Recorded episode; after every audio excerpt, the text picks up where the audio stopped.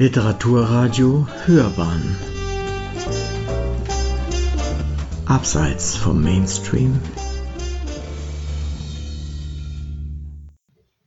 Great Shorties. Nelson. Über das Versinken in der Fremde und die Kunst des sich treiben lassens von Christine Auerbach. Ich sitze da und schaue den Mann an, ich sitze da und schaue ihn an und ich sehe ihn nicht und ich sehe die Frau daneben nicht und nicht das Kind mit der Mütze. Es sind so viele in den letzten Wochen geworden, so viele der Mann, die Frau, das Kind mit Mütze, dass ich ihn nicht mehr sehe, den Mann vor mir. Heiner sagt etwas. Er sagt schon die ganze Zeit etwas, schon den ganzen Tag. Er sagt, er sagt, er sagt und und ich übersetze, wo sie hingehen müssen, welchen Zettel sie brauchen.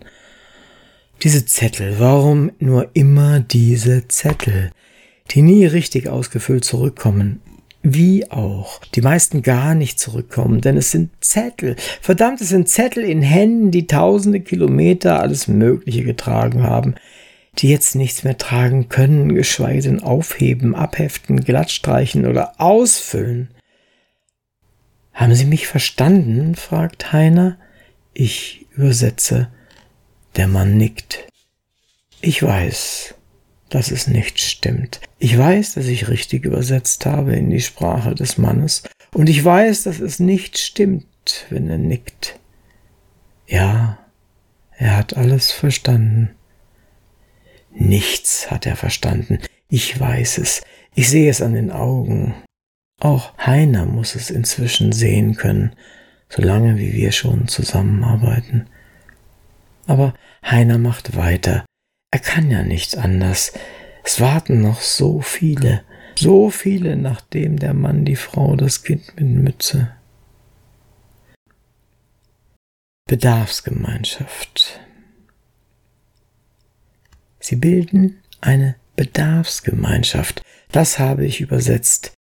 Sie waren immer eine Familie, jetzt sind sie eine Bedarfsgemeinschaft. Sie bedürfen dreier Betten, zweier Jacken für den Winter, eines Schrankes vom Gebrauchtwarenhaus Diakonia, dreier neuer Leben. Haben Sie verstanden? Ja, aber wie sollen Sie das verstehen? Die Tür geht auf. Neue, der Mann, die Frau, das Kind kommen herein. Ihr Name? fragt Heiner. Votre nom? frage ich. Nelson, sagt der Mann. Diesmal nur der Mann, ohne die Frau das Kind. Nur Nelson. Er hat alle Zettel dabei, ausgefüllt, abgeheftet. Er braucht mich nicht. Er kann Deutsch. Er ist seit vier Jahren hier, vier Jahre Asylbewerberlager. Auch dieses Wort kann er ohne Probleme. Er sagt Lager, nicht Unterkunft. Weil man die Dinge beim Namen nennen muss, sagt er später bei einem Kaffee aus Plastikbecher unten in der Eingangshalle. Woher können Sie Deutsch? Selbst gelernt.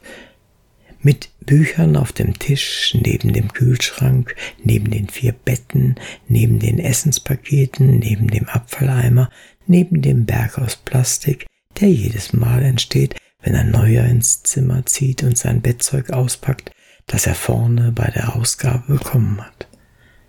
Alles in Plastikhüllen. Decken, Kopfkissen, Laken, frisch gereinigt, besser als vieles andere, in dem man in den letzten Monaten gelegen hat, schlafen in sauberer Bettwäsche.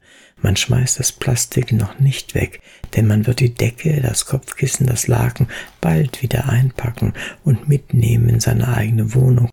So glaubt man, sagt Nelson. In sein neues Leben, das man jetzt bald anfangen kann, jetzt, wo man hier ist und es geschafft hat. Alle, sagt Nelson, die neu ins Zimmer kommen, setzen sich zuerst aufs Bett und packen das Bettzeug aus.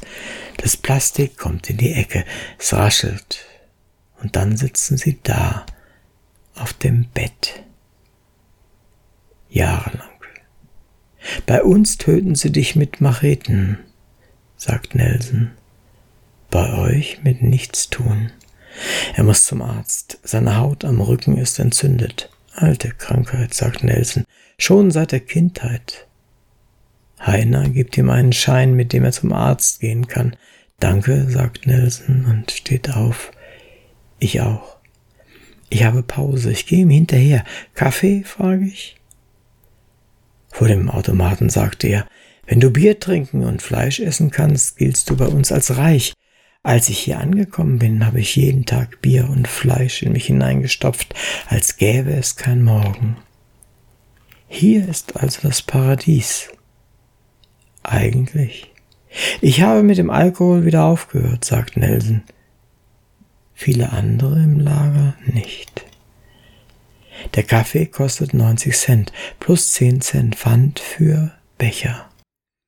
Ich schmeiße zwei Euro in den Automaten und drücke auf Cappuccino. Ich wünschte, ich könnte mich mit Nelson in das Café nebenan setzen, aber meine Pause ist kurz. Ich bin gern hier, sagt Nelson, aber das Nichtstun macht mich verrückt. Einmal, sagt er, haben sie gefragt, wer für einen Euro das Schwimmbad im Ort putzen will, Umkleiden aufwischen. Ich war müde abends, sagte er, endlich. Nach ein paar Monaten kamen andere Briefe, andere Zettel, andere Entscheidungen. Ich musste aufhören, sagte er. Leute mit meinem Status durften nicht mehr arbeiten, auch nicht für einen Euro das Schwimmbad putzen. Warum hast du nicht längst aufgegeben? fragte ich weil man das angehen muss wie ein Aufeinandertreffen mit einem Nilpferd, sagt Nelson. Nilpferde sind gefährlich. Eigentlich hat man kaum eine Chance, wenn man einem begegnet, aber Nilpferde haben eine Schwäche. Sie schwimmen am liebsten flussaufwärts, weil ihnen andersherum die Strömung Wasser in den Po drückt. Am besten kommt man also an ihnen vorbei, wenn man sich mit der Strömung treiben lässt. Auch dann ist die Gefahr noch groß, dass sie einem ihre Hauer in den Rücken rammen, aber man hat es wenigstens versucht. Ich schaue ihn fragend an. Nelson sieht, dass ich nichts verstehe. Er sagt, ich lerne die Sprache, ich putze das Schwimmbad, ich fülle die Zettel aus, ich schwimme mit der Strömung. Und ich glaube daran, dass ich an dem Nilpferd vorbeikomme. Wir stellen unsere Kaffeebecher zurück in den Automaten. 20 Cent fallen heraus. Ich gebe Nelson meine Handynummer, auch wenn ich weiß, dass das gegen die Regeln ist. Sie hörten Nelson über das Versinken in der Fremde und die Kunst des sich treiben lassens von Christina Auerbach.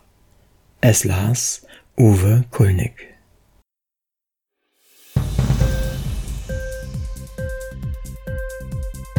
Hat dir die Sendung gefallen? Literatur pur, ja, das sind wir.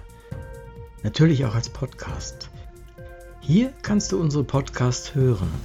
Anchor, Spotify, Apple Podcast, iTunes – Google Podcasts, radio.de und viele andere mehr.